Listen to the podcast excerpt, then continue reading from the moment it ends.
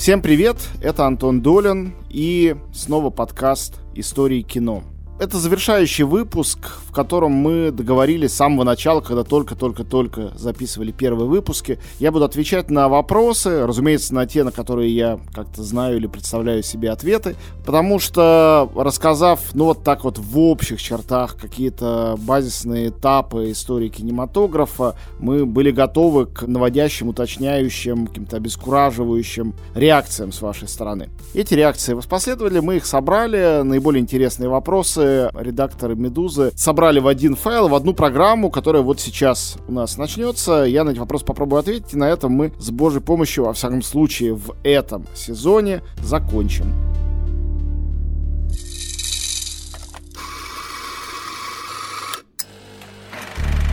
Многих персонажей кино сложно представить без чашки кофе. Агент Купер из сериала Дэвида Линча «Твин Пикс» пьет, как он сам называет, чертовски хороший кофе, а главный герой фильма «Предел контроля» Джима Джармуша обязательно заказывает два эспрессо в отдельных чашках. У каждого персонажа свои предпочтения. А какой кофе любите вы? Партнер этого выпуска — кофейный бренд «Жардин», в коллекции которого 8 видов жареного кофе. Пройдите тест на сайте jardincoffee.com, чтобы понять, какой сорт и какая обжарка вам подходят. Ссылку на тест вы найдете в описании этого эпизода на сайте Медузы.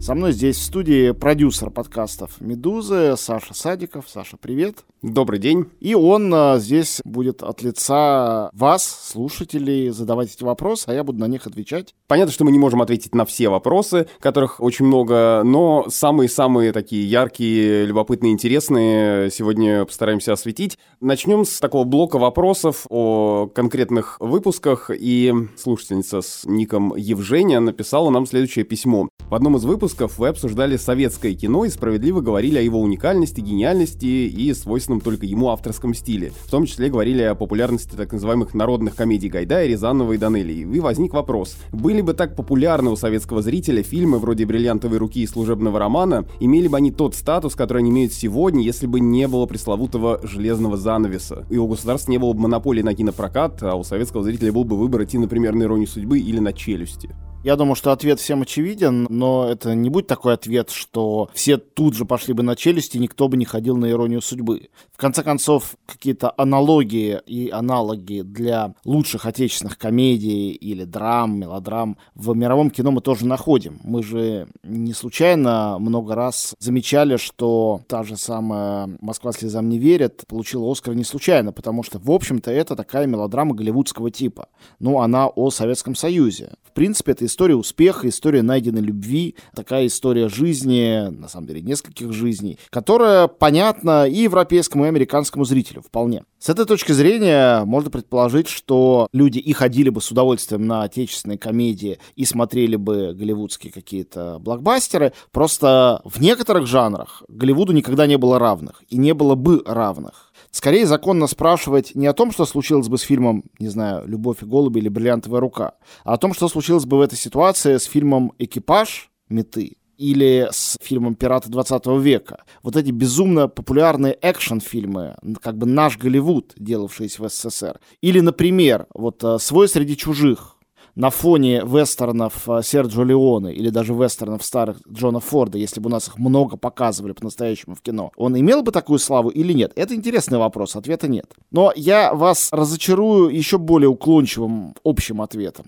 Если бы не было железного занавеса, то эти фильмы в таком виде не были бы сделаны. Никогда. Потому что именно уникальная отделенность СССР, как не просто империя, но культурной империи, от остального мира, привела к тому, что у нас очень многие режиссеры, также сценаристы, продюсеры и так далее, они изобретали велосипед, не зная мирового контекста, они исходили только из своего контекста и создавали какие-то произведения. Если бы они они сами, авторы, Гайдай, Рязанов, кто угодно, хорошо, глубоко, подробно знали бы мировую комедию и мировую традицию кино, от которой отрезана была, в общем-то, вся страна. Они иначе бы делали фильмы. Если бы они знали, что «Берегись автомобиля» выходит на одной неделе с фильмом Коппола, не знаю, «Разговор», это был бы другой фильм.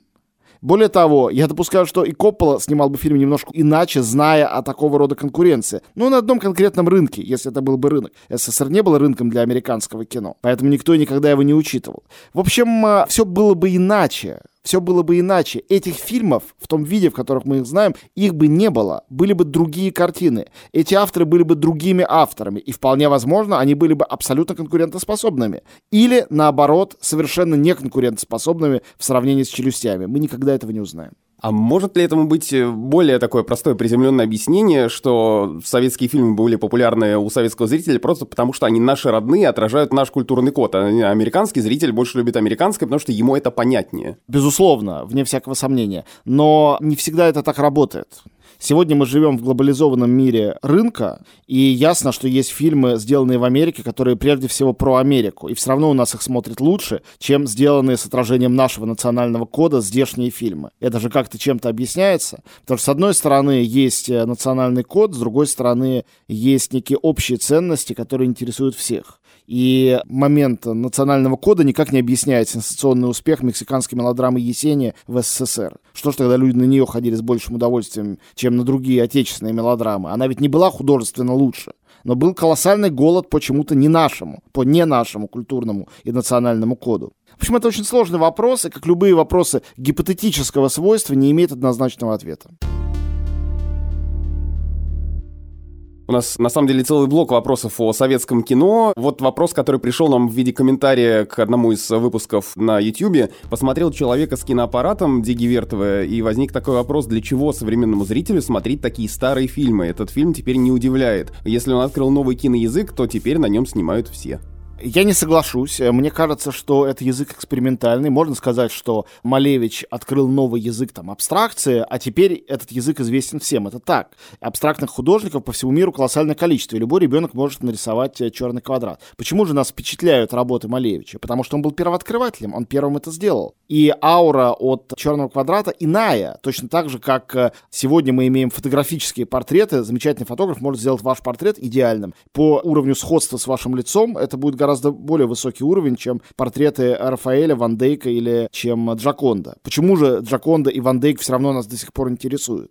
Раньше-то они людей поражали, когда были созданы, именно тем, что они настолько схожи с оригиналом когда-то. Потом оригинал терялся, никто уже не знал, кто этот оригинал. А портреты оставались. Мне кажется, что Дзиго Вертов был первооткрывателем, в частности, в этой картине «Человек с киноаппаратом», очень многих вещей, очень многих ходов. То, что это впервые там прозвучало и впервые было сделано, ощущается и сегодня. Другое дело, что существуют люди, которых интересует только дыхание современности, вот этот Zeitgeist пресловутый, дух теперешнего времени. И они не будут слушать битлов, потому что у них есть возможность слушать Билли Айлиш. Точно так же, как другие люди, наоборот, даже не начнут слушать Билли Айлиш, поскольку у них навсегда есть Битлз. Но есть те, кто, любя современную музыку, с удовольствием послушают и старую музыку, будь то Битлз или Персел, или Вивальди, или какие-нибудь матеты 14 века, записанные в Нидерландах. Потому что, хотя там еще не было тех примочек и возможностей, которые есть у музыки сейчас, там впервые совершались открытия, ставшие фундаментом сегодняшней культуры. И иногда отмотать к этому фундаменту очень интересно. Ну, в любом музее, когда вы ходите, вас же не интересует только наиболее реалистичные и по времени приближенные к вам картины. Вас интересует в том числе и то, с чего живопись начиналась. Когда вы смотрите примитивную живопись древнюю, вы видите в ней другую прелесть, вы видите в ней другое очарование. А люди не случайно стоят в очередях и записываются за многие сутки, чтобы посмотреть капеллу Скровенье, расписанную Джотто, в Падуе. Потому что он изобрел живопись. Он первый изобразил, не знаю, поцелуй мужчины и женщины. До него никто этого не делал. И этот первый поцелуй, ну сейчас поцелуев миллиарды, где хотите. И на улицах люди целуются, и на картинах, и в кино. Зачем нам этот первый поцелуй? Потому что он был первым, поэтому он так ощущается. С этой точки зрения, по-моему, Дзига Вертов хорош. И вот вы говорите в своем вопросе, формулируете, что человек изобрел язык, на котором говорят другие. Но они же ничего не изобрели, а он изобрел. Он уже поэтому круче и интереснее. Для меня. Ну, его в таком случае сейчас смотрят, потому что есть некий такой исследовательский интерес, как музейный экспонат, или все-таки можно посмотреть его и получить такое же удовольствие какое-то, как мы от современного кино получаем? Конечно, мне кажется, да. Только не такое же, а другое. Но, может быть, исследовательский интерес, честно вам скажу, и современный фильм можно смотреть из исследовательского интереса. Я очень многие современные фильмы, вот там фильм «Король лев», я говорю про фильм, а не мультфильм, у меня никакого отклика персонального не вызвал. Мне было просто скучно его смотреть. Но сравнивая его с мультфильмом, я готовил какой-то материал для своей статьи. И мне было интересно с этой точки зрения. Хотя приключения льва я все знал, что с ним будет. Я видел, что это компьютерные существа. Они меня не тронули. Поэтому не тронуть вас может что угодно. Не только старое кино, потому что оно старое, но и новое. И здесь нет никакой связи с тем, когда оно создано. Это вообще очень таинственный механизм, что именно трогает вас эмоционально, а что интеллектуально, что заставляет вас самоидентифицироваться с персонажами на экране, а что мешает этой самоидентификации. И это не имеет никакого отношения к времени создания. Я вот сейчас в такси ехал на запись подкаста, а, а по дороге слушал пресловутого Вивальди. Ну, наизусть же все с детства знают времена года и зиму, в частности. Она, ну, действительно, у нас впечатана уже куда-то там в подкорку. Мы знаем все и знаем всех эпигонов этой музыки. Все равно она звучит и мурашки по коже. Как объяснить эти мурашки? Их никак не объяснить. Просто искусство так работает. Я лично знаю многих людей, у которых мурашки от человека с киноаппаратом. Но также и легко могу представить и понять тех, у кого этих мурашек нету. Возможно, им этого смотреть и не нужно. Или достаточно посмотреть 15 минут, получить информацию и переключить на что-то другое.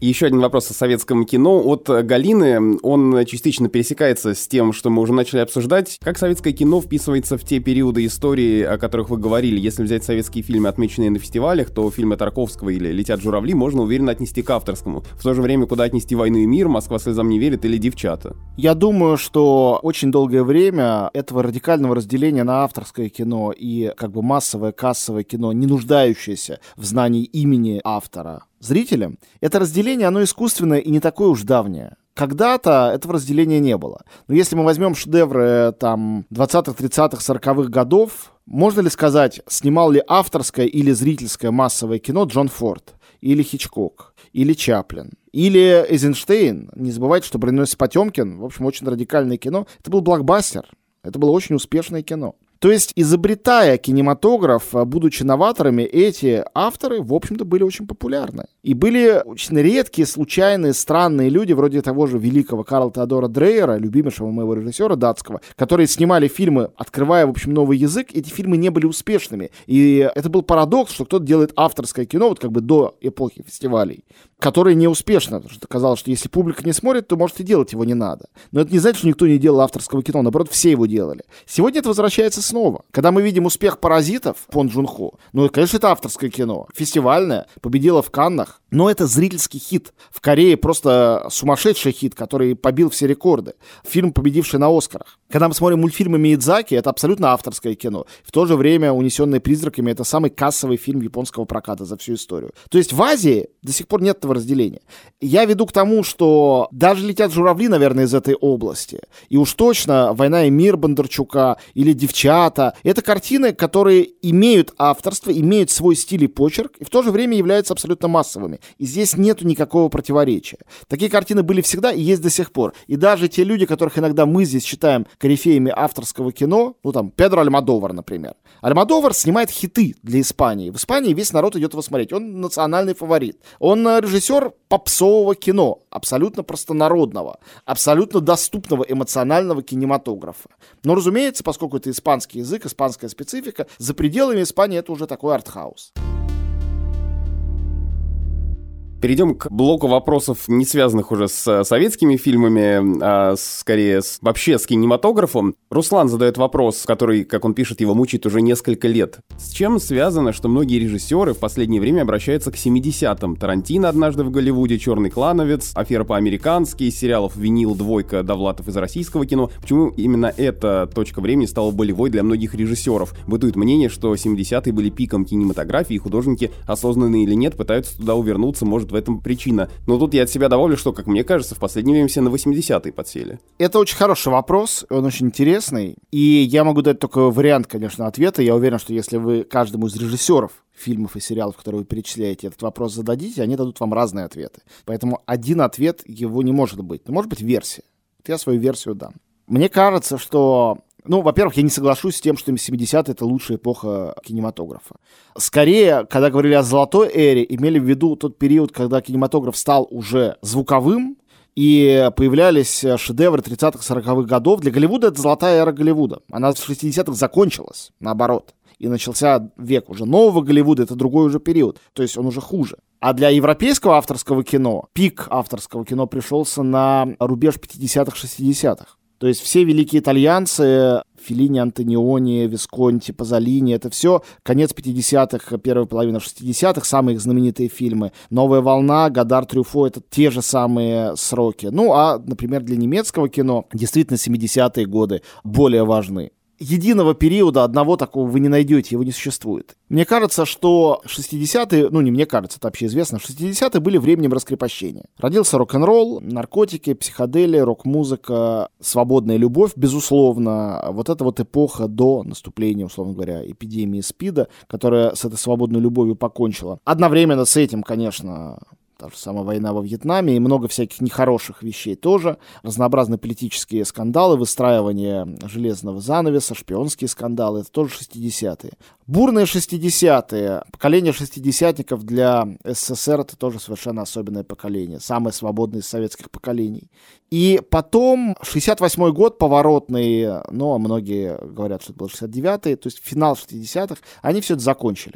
70-е это время регресса, время консерваторов, время отката. Это время, когда все эти завоевания 60-х были признаны, ну, немножко преждевременными, чрезмерными. Человечество к ним оказалось не готовым. Ну, вот в частности Тарантино показывает это убийство Шерон Тейт в доме Романа Полански как один из поворотных моментов, когда, в общем-то, воплощавший идеологию, в фильме об этом много говорится, идеологию эстетику 60-х, эстетику хиппи, вот эти вот люди из семьи, так называемой Чарльза Мэнсона, совершили это страшно кровавое преступление. Смотреть после этого на хиппи как на детей цветов исключительно было уже как-то даже неловко. Но было много таких кризисных как бы событий. И мне кажется, что сегодняшняя нужда людей в новом консерватизме, которая видна очень сильно и в политике, и в реваншизме, в популизме, в появлении таких сверхпопулярных или, во всяком случае, очень важных для мирового равновесия фигур, как Владимир Путин или Дональд Трамп, но это только самые заметные. Понятно, что этих целое поколение политиков. В каждой европейской стране такие политики есть. Это очень тесно связано с этой вот вот параллелью 70-е, как после некоторых неоправдавшихся, возможно, надежд на прозрачный мир глобализации, мир без границ, мир с единой валютой, в который мы вступали с 21 веком, многие из этих надежд тоже не оправдались. Сегодня мы видим, как под натиском эпидемии коронавируса они рушатся совсем, устанавливаются заново границы, и начинает казаться, возможно, это очередная иллюзия, что именно авторитарный мир может с этим каким-то образом совладать, а демократия, она может только отступить и капитулировать делать. И мне кажется, обращение к 70-м — это вот такая капитуляция демократии. Некоторые режиссеры констатируют это даже своеобразным злорадством, другие оплакивают мир свободы, который распался, третьи просто ностальгически погружаются в 70-е. То есть у всех разные мотивы, но параллель 70-х годов с 10-ми и сейчас начинающимися 20-ми, эта параллель, мне кажется, очевидна, и все ее улавливают. Вопрос, который в каком-то смысле вынуждает даже в выпуске с ответами на вопросы что-нибудь порекомендовать. Андрей спрашивает, с каких фильмов начать знакомство с творчеством Франсуа Трюфо и Майка Ли, и что можно показать детям 3, 5 и 10 лет из фильмов Чаплина? Ну, во-первых, детям, мне кажется, можно показать любого Чаплина. Только маленьким детям, вот если 3-5 лет, лучше показывать его маленькие, исключительно немые, конечно, фильмы, и лучше короткометражки. Если говорить о полном метре для маленьких детей, э, ну, может быть, «Золотая лихорадка». Она такая экстремальная, приключенческая, там есть очень смешные моменты, но лет в 10 можно смотреть просто любого Чаплина уже, раннего, и позднего, какие хотите. Фильмы я посмотрел со своим девятилетним ребенком, несколько картин, э, реакция у него была восторженная на любую из них, для меня лучший фильм Чаплина — это «Новые времена». Кто-то скажет «Огни большого города», «Золотая лихорадка» или «Малыш». Тоже в числе самых-самых. Ну, поздний фильм чуть меньше. Кому-то очень нравится «Цирк». Я эту картину люблю чуть-чуть меньше, чем э, вышеперечисленные, но она тоже блестящая. Короче говоря, почти любого, но для маленьких ранней короткометражки. Что касается Майка Ли, я очень люблю его фильм «Большие надежды». Замечательно, из ранних его картин. Из поздних, наверное, мой фаворит — это «Еще один год» год. Потрясающая, тончайшая картина, для меня сопоставимая по художественному уровню только с пьесами Чехова. Фильм о том, как идет жизнь, как течет время, а как меняются отношения людей друг с другом, потрясающий. Что касается Трюфо, то тут я дам супер банальную, ну, очевидную, действительно, рекомендацию. Для начала обязательно посмотреть «400 ударов». Это действительно его дебютный фильм, но дело в том, что Антуан Дуанель, персонаж, сыгранный Жан-Пьером Лео, актером, который снимался в очень многих фильмах Трюфо, который был его альтер-эго, это персонаж сквозной. И этот персонаж впервые появляется именно там еще мальчиком. И как начало это очень здорово. А для какой-то квинтэссенции Трюфо, ну, можно посмотреть, например, «Американскую ночь», ведь это своего рода ремейк фильма «Восемь с половиной Филини». То есть это такая автобиографическая картина о себе, о кинематографе, такое высказывание о том, кто такой я, кто такой он, Франсуа Трюфо. Так я очень люблю и поздние его картины, очень люблю вполне жанровые его картины, «Последнее метро» и «Веселенькое воскресенье», и совершенно замечательную «Соседку». Но, с другой стороны, там «Две англичанки континента» или «Жюли Джим» совершенно пронзительное, замечательное кино. Это все прекрасные картины. Но «400 ударов» — это прекрасное начало, идеальное. А еще Андрей спрашивает, какие у вас ожидаемые фильмы 2020 года? Мои самые два ожидаемых фильма года, из того, что я еще не видел, это «Аннет», если название не поменяется, но новый фильм Леоса Каракса, одного из любимейших моих режиссеров, француз. Предыдущего картина называлась «Корпорация Святые моторы» или «Священные моторы» по-русски, «Holy Motors», и была сделана уже много лет назад. Он очень редко снимает, я большой его поклонник, очень жду. Это фильм с Адамом Драйвером и Марион Котияр с музыкой Sparks оригинальной. Вот. И другой фильм, который я очень жду, это картина, которую Пичетпонг Вераситакун, любимейший мой режиссер из Таиланда, снял впервые вне родины, в Колумбии, Стильде Свинтон в главной роли. Это должно быть абсолютно экспериментальное документальное, авторское, ни на что не похожее кино, как все его фильмы с великой актрисой. Почему-то убежден, что это будет очень здорово. Это те две картины, которые я очень хочу в этом году увидеть. Все остальное, что я жду, это ну, какие-то сюрпризы, что-то такое невиданное, неслыханное. Есть у нас ряд вопросов, связанных с кинокритикой и восприятием кино вообще. Вот Роман спрашивает, как вы, как критик, учились смотреть кино? Как сочетаются в каждой написанной рецензии творческий акт и системный подход и анализ? Как соотносится замысел режиссера, его личности, контекст и ваше персональное прочтение? Ну, это как бы такой вопрос, серьезный ответ на который потребует целой отдельной лекции. Сейчас я ее, конечно, не буду читать, ни время ни место. Такие лекции у меня даже были, но я всегда, проводя какие-то мастер-классы, отвечая на вопросы, себе немножко неловко ощущаю. Дело в том, что я, хотя и профессиональный кинокритик, я же кинокритик-самоучка. То есть э, мне нет таких методичек, которые завещены мне великими мастерами прошлого, и которые я, допустим, как-то применяю или как-то обновил э, и в жизнь воплотил. То есть это моя, мой собственный метод, он работает для меня, для того, каким я являюсь человеком. Прежде всего, моя психологическая уловка, которая очень мне помогает, я не считаю это творческим актом. Мне кажется, что люди делятся на людей левого полушария и правого полушария. Люди правого полушария — творцы. Они часто очень плохо умеют анализировать собственные работы. Это совершенно нормально, они создают интуитивно. А другие, наоборот, левое полушарие, они, у них плохо с творчеством, но хорошо с анализом. У них здорово работает голова, они умеют разобрать то, что сделали те, у кого правое полушарие сильнее. Я человек левого полушария, я не творец. Я анализирую кино, а не создаю его. Поэтому мне и вопросы бесконечные, когда я сниму собственный фильм, тоже кажутся смешными. У меня нет таких амбиций, таких желаний, потому что мое естество, мой мозг меня туда не тащит в эту сторону. Мне интересно смотреть и думать об этом. Мне интересно читать и думать об этом, слушать и думать об этом. То есть я воспринимаю искусство и мир, пытаясь их анализировать. Хорошо или плохо, это не мне судить. Но это моя деятельность, это моя работа. Поэтому, во-первых, это избавляет от так называемой вот этой боязни белого листа хорошо или плохо у меня получится написать. Вот, как я знаю, для многих коллег большая проблема. Они мучаются, как начать статью, как закончить, как вообще начать писать. А для меня это производственный процесс, а не творческий. Иногда я сажусь, я начинаю писать, и главное начать. А дальше я вхожу в раш, у меня мысль одна цепляется за другую, дописываю до конца, потом я перечитываю и вижу, что я написал какую-то ерунду. И это начало, с которого я начал, я просто его выбрасываю безжалостно. То есть для меня невысока ценность моего собственного слова. Если редактор мой говорит, это плохо называется, я придумал другое название, я соглашаюсь. Но если мне не нравится название, я не соглашаюсь. Но мне никогда не бывает жалко того, что я что-то придумал, а кто-то это забраковал. Это как рабочий, который ведет какие-то отделочные работы. Он не художник, который пишет фреску, и ему говорят, измени лицо Каина, сделай ему рыжую бороду вместо черной, а ему обидно. Я просто занимаюсь побелкой. Если как бы оттенок побелки не такой, как нравится заказчику, я могу сделать другой. Разумеется, это касается только стиля изложения, а не оценок. Оценки и анализ — это моя собственная работа, но на них никто никогда в жизни не посягал. Поэтому главное у меня это внятность изложения, которая должна сочетаться в идеале с какой-то отчетливостью мысли. Мысль должна быть отчетливой для меня самого. Обычно я начинаю думать над статьей или над э, передачей задолго до того, как выхожу в эфир или начинаю это писать. Собственно, посмотрел фильм, у меня эти мысли уже сложились в голове. Иногда я делаю запись по ходу просмотра, хотя довольно редко, чаще сразу после. И дальше мне только дойти до компьютера и все это изложить, чем я занимаюсь. То есть у меня этот процесс идет довольно легко, и немножко об этом легкомысленно так рассказывать, потому что это не имеет никакого педагогического смысла. Это никак не поможет вам, если вы будете заниматься этим, так же легко к этому всему относиться.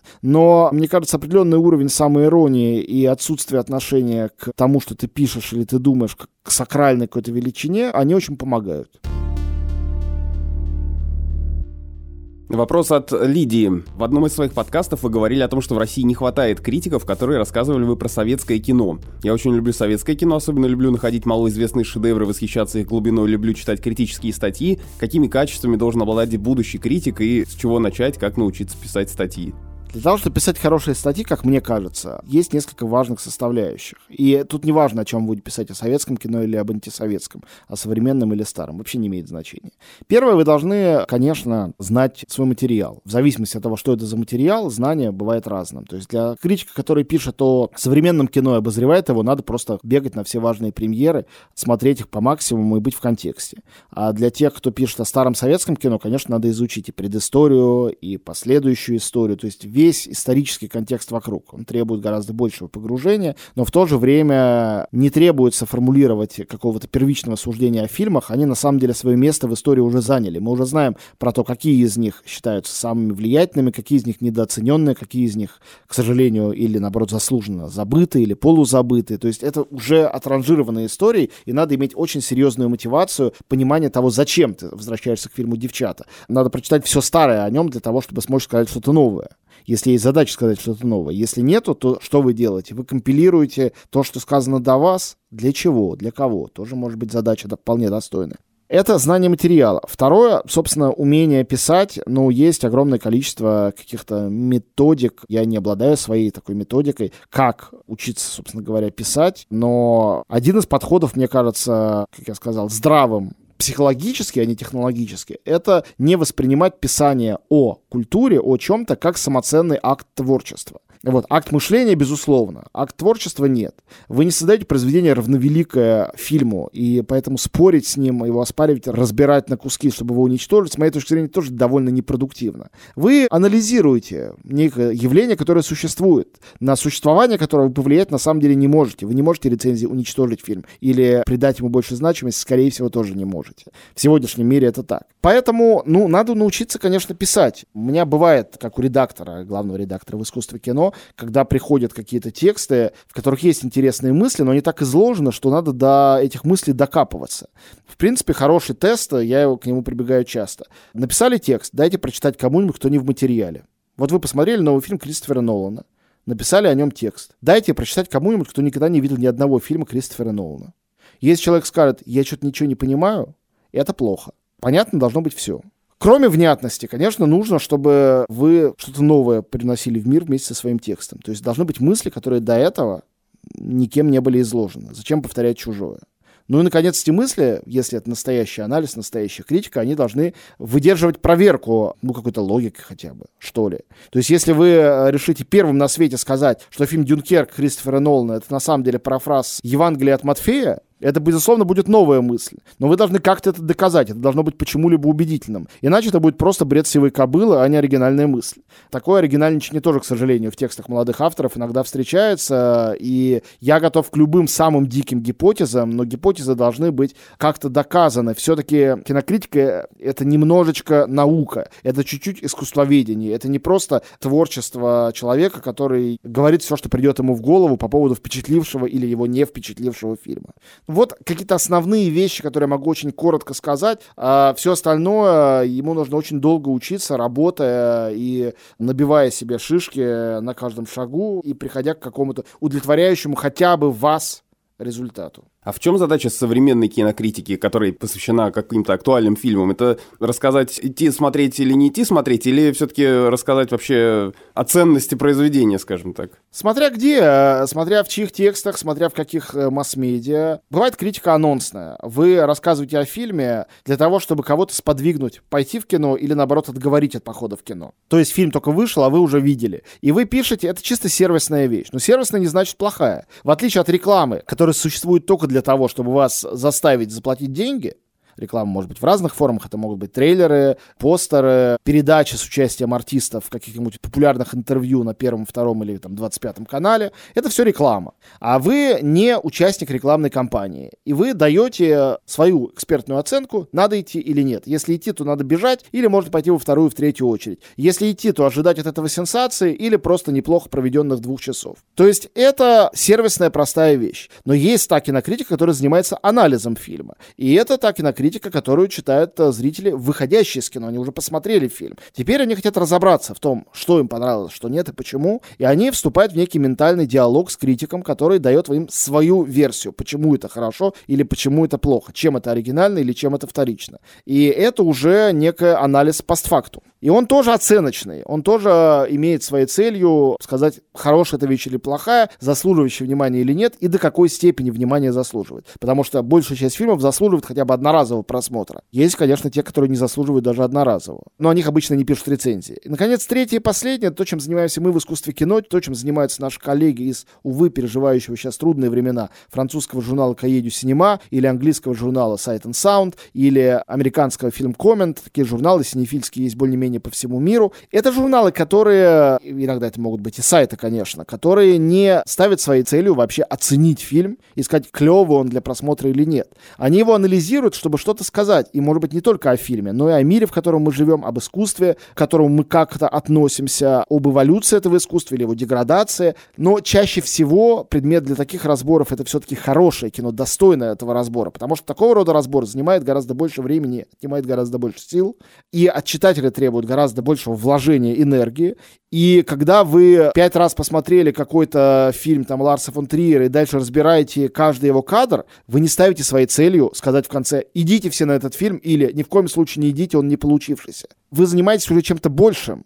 Вы из чужого произведения искусства выстраиваете некую свою мысль, некий свой нарратив, некую свою собственную постройку. Она может быть самоценной, и она не имеет отношения к оценочности. И вот такого рода тексты, они просто, ну, помогают миру стоять. Эти тексты могут быть и, в принципе, равнозначными по культурному значению самим фильмам, или даже в некоторых случаях их превосходить. Такое тоже можно себе представить, хотя этих случаев достаточно мало. Но в любом случае это само по себе, это не только служебное некое произведение, но это требует, конечно, гораздо больше работы.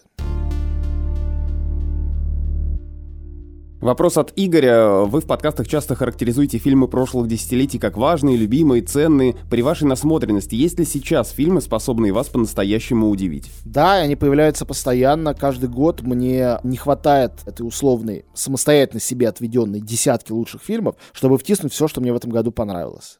То есть у меня всегда за год набирается хотя бы 12-13 меня впечатливших фильмов, а иногда и 20, а бывает там и 25. Я очень влюбчив в отношении кино, и мне очень многие фильмы нравятся. Если фильм заставляет меня там прослезиться или пережить какую-то дрожь, или если я о нем много думаю, возвращаясь к нему мыслями, мне этого достаточно уже. То есть все остальное абсолютно субъективно. Если я неделю не могу перестать думать о фильме, это уже делает для меня бессмысленным вопрос о том, что ну это же не Филини, так зачем тогда? Или там не там Вуди Аллен, или там не, не знаю, Михаил Ханеке. То есть каждый фильм, который всерьез тебя задевает, задевает твои мысли и чувства, это и есть действительно событие. У меня такие события все время происходят, если бы их не было, я просто бросил бы эту профессию. Вот сейчас клянусь, как на Библии, что если мне станет это скучно, если перестанут меня эти фильмы вот так волновать, я просто перестану заниматься кинокритикой. Непонятно зачем тогда.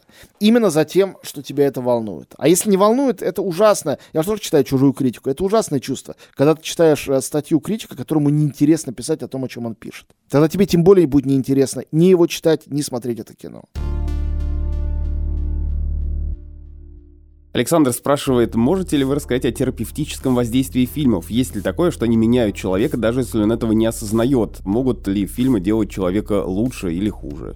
Понимаете, для меня нерелевантное понятие лучше или хуже. Я не знаю, что такое стать лучше, я не знаю, что такое стать хуже. То есть, э, если хуже это совершить плохой поступок, из чего вы делаете вывод, что именно фильм к этому привел? Может, он стал последней каплей. Вы же знаете этот известный какой-то анекдот, русскую сказку про человека, который пытался наесться и съел там 30 калачей, не мог никак наесться, а потом съел одну маленькую баранку и почувствовал, что сыт. И сказал, надо было сразу эту баранку съесть. Фильм это вот эта вот баранка. У вас все равно все главное внутри находится находится в вас самих, в вашей голове, в вашей душе. И кино может стать каким-то триггером, стать последней каплей, может привести к совершению какого-то поступка или к какому-то чувству, которое вы испытаете. А с другой стороны, конечно, кино может менять человека, как любое искусство может менять человека. Представьте себе, что в период своего личностного формирования вы посмотрите какой-то фильм, который даст вам предмет для подражания какой-то, поступок или какого-то человека, какого-то персонажа. Вот представьте себе ситуацию, она, по-моему, совершенно реальная. Вы в кого-то влюблены, не можете признаться, боитесь. Потом вы посмотрели фильм, фильм, там, не знаю, «Ромео и Джульетта», Дзефирелли. И осознали именно от фильма, а не от э, прочтения Шекспира, что вот вовремя не признаешься в любви, а потом все закончится, не успев начаться, и упустишь свое счастье навсегда. Идете и признаетесь, а дальше у вас этот роман длится всю жизнь. Вы женитесь на этой женщине или вы ходите замуж за этого мужчину. И это определяет всю вашу жизнь, просмотр этого фильма. Можно себе такое представить? По-моему, легко. Мне ничего не стоит себе такое представить. И таких ситуаций в жизни можно очень много представить. Но другое дело, что не так часто в твоей судьбе тебе представляется этот поворотный момент. И не всегда на этот момент придется та книжка, та музыка, картина, тот фильм, который даст тебе правильную подсказку, даст тебе совет и поможет. А если говорить о накопительном эффекте, конечно, он существует. И, конечно, постепенно и кино, и любое другое искусство в нас копится и что-то нам дает. Что-то. Кому что. Блок вопросов о будущем кинематографа. Вот э, Полина спрашивает про интерактивные фильмы по типу эпизода сериала «Черное зеркало». Верно ли, что идеи о таких фильмах появились еще в 80-х, и каково их место? Это больше кино или компьютерная игра? И будет ли расцвет такого рода фильмов? Я не способен взглянуть в будущее, не знаю, будет рассвет или нет. Идеи были еще раньше, и вообще идея интерактивности любого художественного произведения, она очень давно существует. На самом деле, в всяких непрямых формах она в литературе существовала еще в какие-то незапамятнейшие времена. Просто вариативность разных сюжетов или варианты дописок и продолжения каких-то чужих сюжетов, это и есть вот этот самый элемент интерактивности, о котором вы сейчас спрашиваете. То есть, условно говоря, сиквелы, которые существовали с античности это и есть возможность так или иначе повернуть сюжет в ту или иную сторону. Разные варианты одного и того же сюжета, всем это известно, да, там, не знаю, сюжет о смерти Ахилла, например, или еще какой-то подобный сюжет, а они совершенно взрывают мозг и способны как-то культуру повернуть в ту или иную сторону, в большей или меньшей степени. Ну, а есть герои, которые уже не принадлежат своим авторам, там какой-нибудь Шерлок Холмс, которых бесконечно пишут новые произведения, продолжая их приключения, и авторам он уже не принадлежит решит. Вот вам варианты. Кто-то решит убить, кто-то решит воскресить. Я считаю, что это все дело скорее фанатское. Мне кажется, что секрет любого законченного произведения в его законченности. То есть есть композиция, законы изложены когда-то еще Аристотелем любой автор, который начинает рассказывать историю, он должен знать, или она, финал этой истории для того, чтобы начать ее рассказать, чтобы знать, как ее рассказывать. Конечно, документальное кино не знает, что будет дальше, и оно иначе смотрится, оно иначе сделано. Но документальное кино тоже не является интерактивным. От автора и его воли, и от воли зрителя там очень мало что зависит. Все зависит от воли как бы самой реальности или реальных людей, которые являются героями такого кино. Да, сейчас, учитывая новые технологии, много играют с этими инвариантами. С моей точки зрения, чем больше игры, тем меньше элемент искусства. То есть игра как таковая это здорово, но элемент искусства, который заложен в истории и ее персонажах, у которых есть определенная судьба, как только эта судьба становится изменяемой, так сразу размывается художественная ценность. Пока что я исключения из этого правила не знаю. Я жду момента, когда появится великий режиссер или великий гейм-дизайнер, или, может быть, это будет один и тот же человек, который сумеет меня переубедить. Я мечтал бы о таком моменте. Пока что этот момент в моей лично зрительской и критической судьбе не наступил. Евгений спрашивает, кино, как самый технологичный вид искусства, всегда идет в ногу со временем, но что же тогда случится с фильмами, которые ныне считаются бессмертной классикой и шедеврами? Уйдут ли они в прошлое, если технологии сильно разовьются, и нам это будет уже смотреть, в общем, как-то и неинтересно? Ответ очень простой. В любом виде искусства присутствуют те или иные технологии, которые приходят со временем. Делает ли это менее интересным то, с чего все начиналось? На мой взгляд, нет. Для кого-то да. Если даже говорить о чисто технологической стороне. Некоторым людям, которые посмотрели последние там серии «Пиратов Карибского моря», уже неинтересно смотреть первую серию. Некоторые люди, которым нравится «Терминатор 2», кажется скучным первый «Терминатор», который гораздо менее бюджетный и, в общем все там на коленке почти делалось в сравнении со второй частью. Кому-то нравится «Аватар», но эти люди не могут смотреть «Титаник», им кажется, что там все картонное. Но для большинства людей на самом деле технологии, при помощи которых делается кино, это только форма, это служебный элемент.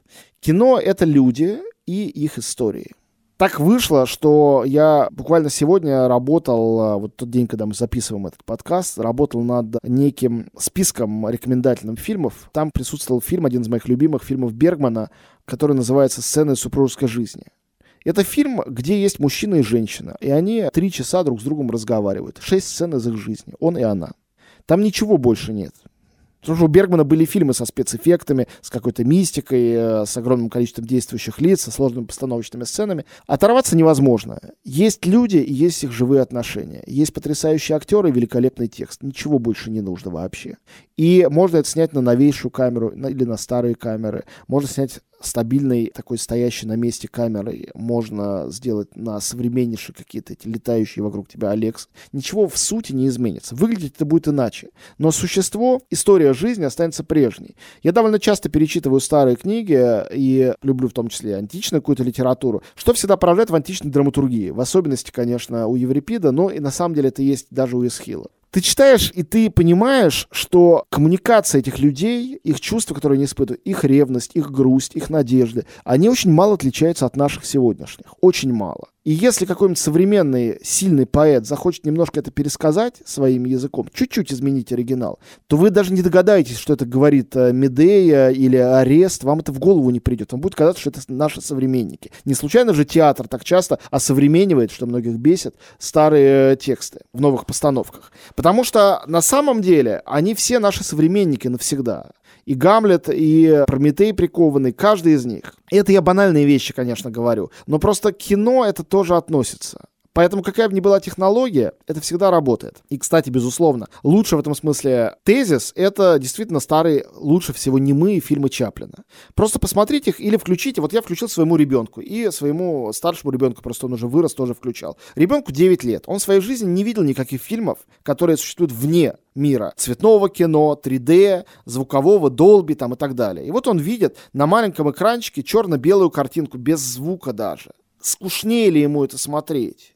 Да нет, наоборот, он смеется, он радуется, он растроган до слез, потому что там история, к которой очень легко себя отнести, даже если герои как-то по-дурацки, непривычно для нас одеты. Это все не имеет никакого значения. Ну и это вообще не имеет никакого значения, потому что в таком суперсовременном произведении, как «Игра престолов», они тоже все по-дурацки одеты. Это никак на нас не влияет. Как раз всякое историческое или квазиисторическое или фантазийное кино очень хорошо показывает, что эти навороты чисто формальные на самом деле мало нас интересуют. Нас интересуют люди, в которых мы видим отражение себя. Или не видим. Если не видим, то тогда все потеряно. Никакая технология не приблизит нас к ним. А если мы видим себя, то неважно, во что они одеты и на какую камеру это снято. Но тут мне кажется, что у слушателя возникает такое противопоставление, что в каком-то смысле мы говорим, с одной стороны, о кино, которое смотрит во многом ради того, чтобы получить какое-то зрелище, ну, не знаю, там, «Звездные войны», и смотреть после современных «Звездных войн» снова первые, ну, ты видишь уже все эти, там, не знаю, картонные фигурки и резиновые куклы. И есть кино, которое как раз, ну, совершенно не зависит от того, как это выглядит, тот же Бергман, да, люди разговаривают, и все, и нам не важно, по большому счету, как это снято. Да, но, тем не менее, есть огромное количество поклонников поклонников сегодня, поклонников старых «Звездных войн», во-первых, а во-вторых, есть фильмы вроде «Космическая Одиссея» Кубрика, которые сделаны еще до «Звездных войн». Это тоже научная фантастика, но она совершенно не устарела и смотрится прекрасно. Или «Инопланетянин» Спилберга. То есть какие-то вещи устаревают, а где-то даже и вот эти вот технологии не мешают нам смотреть и радоваться. Почему вот эта, конечно, бутафорская акула из челюстей по-прежнему страшная? Там действует музыка, драматургия, актерская игра. Вот почему. Это все работает, вот и все. Основные какие-то вещи, когда-то открыты кинематографом, работают по-прежнему, а спецэффекты это всего лишь один из элементов. Он важный, но он не самый важный. Иногда он вообще не важный. Заключительный вопрос от Дмитрия. Какие истории кино могут быть в будущем? Будет ли какой-то пост-постмодернизм, метамодернизм или еще что-нибудь? Ну, с моей точки зрения, вменяемые терминологии для описания кинематографа и вообще искусства после постмодернизма так и не придумано. Постмодернизм оказался какой-то глобальной ситуацией, которая продолжается и сегодня. Сегодня, например, зачем-то снесли памятник Жукову на площади революции, поставили вместо него новый памятник Жукову, где он теперь не протягивает руку перед собой, а отдает честь. Это абсолютно постмодернистское некое действие, которое только постмодернистски может быть оцениваться или анализироваться. То есть постмодернизмом стала наша жизнь, а не только какие-то акции, которые нацелены на то, чтобы их анализировать как искусство. Поэтому я сам жду, когда эта парадигма сменится. Пока что, мне кажется, она остается такой плавающей, или мы в ней плаваем, наоборот, велотекущей, но прежней. Тем не менее, кино развивается, очень меняется. Как раз я хотел этим закончить, потому что обязательно мы сделаем второй сезон истории кино, если все будем живы. И мой план как раз довольно амбициозный, это попробовать рассказать истории современного кино. То есть истории, которые не будут опрокинуты в прошлое, в историю. Истории того, из чего кино складывается сегодня. И там будет много разных историй. И о современной документалистике, и о приходе 3D и анимации, и о медленном кино авторском, и о каких-то интерактивных практиках. Обо всех тех вещах, которые делают сегодняшний кинематограф по-прежнему актуальным и интересным для нас всех искусством. Если вы будете с нами, то э, примите участие тоже в этой новой серии. Ну все, на этом мы с вами прощаемся на какое-то время. Надеюсь, что встретимся обязательно вновь. Спасибо, что были с нами и слушали наши истории кино.